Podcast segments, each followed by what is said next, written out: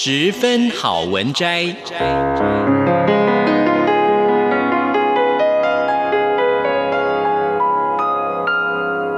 十分钟的心灵补给站。无论是快乐还是悲伤，不管是白天或是黑夜，阅读一篇好文章，也许只要短短十分钟，却能在你的心头低回，往复不已。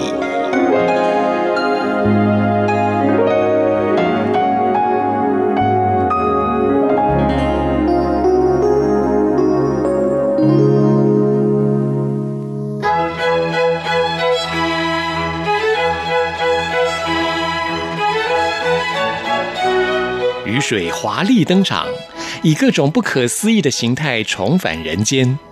来自星球极地亿万年的冰雪化成雨滴，喷泉、小溪、大河、沼泽、水塘、深潭、大海，在有阳光的日子，氤氲的湿气升染大地，生命得到解放，不再恐惧，没有焦虑。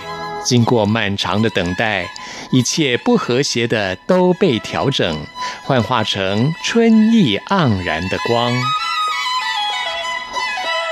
夜幕低垂，浓郁的幽香弥漫整个院落。夜来香柔和的旋律，轻盈地跳跃在晚风之中。不管是繁星的夜里，或是没有月亮的晚上，我总不会忘记这花园里含笑的花和带泪的叶，摇曳的花叶就像森林中的精灵，对我眨眼，和我谈心。并诉说许多古老的传奇。那不入梦的夜来香，熏得令人欲醉。在古典的台湾传说中，少女若是在月夜里采到他人园中的夜来香，便能觅得梦中的王子。看那一丛又一丛的茉莉，缀着小片小片的白花，散透出清冽的芬芳。茉莉是来自遥远的吕宋岛，她的故乡是在一位姑娘的墓地上，墓地里埋着动人的故事。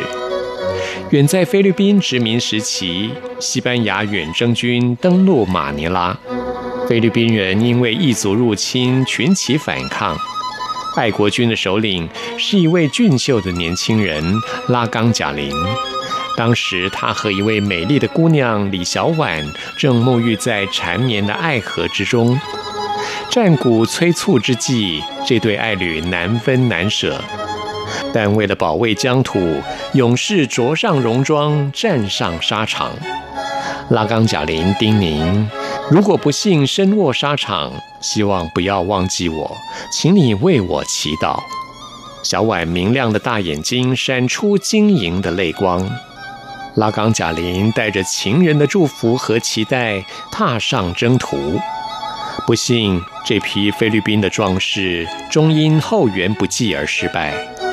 拉冈贾林为国捐躯，噩耗传到李小婉的耳中，小婉悲痛欲绝，失去了爱，使她失去了一切。一缕神伤的芳魂乃自人间溢入天庭。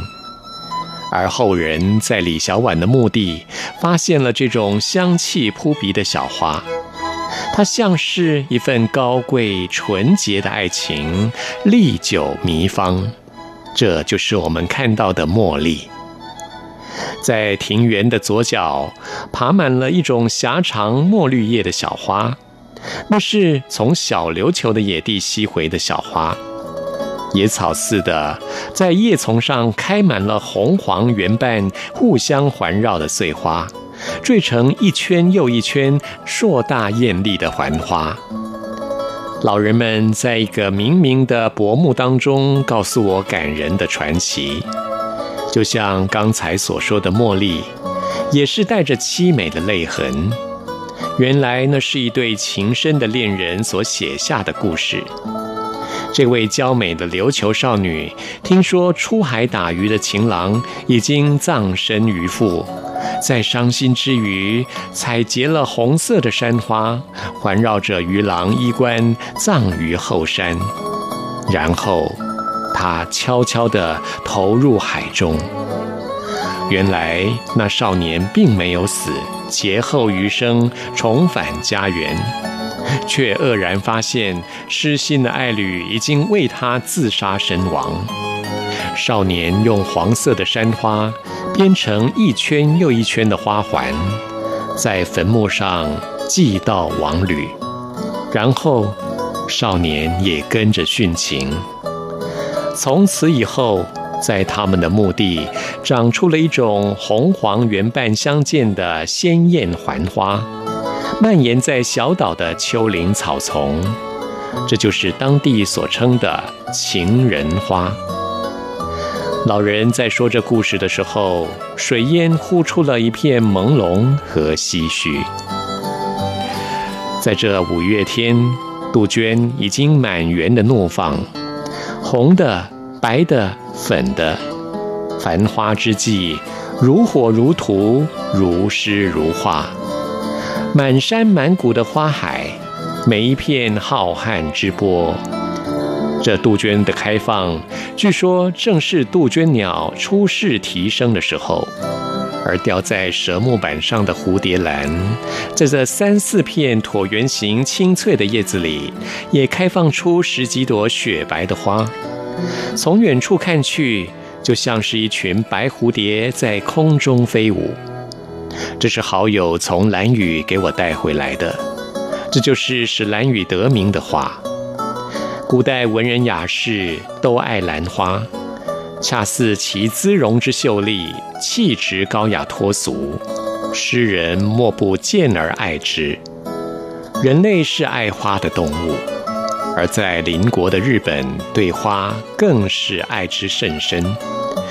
在古典的日本，有无数的花季：樱花季、桐花季、葵花季、桃花季。而在这季节，正是樱花盛开的时候，人们到郊外来赏樱，徜徉在一片樱花的落雨当中。在温暖的春日阳光里灿烂怒放，春风吹起，扬起樱花雨。若被春雨打下，台阶上香冷入窑席。花是宇宙之精灵，是真善美的化身。花带给人们绮丽的遐想，花美化了人生。鲜红的花朵开满花架，且摘下一朵。为你献上鲜花。以上为您播讲的是《春之光》第十一章，谢谢收听，我们下次再会。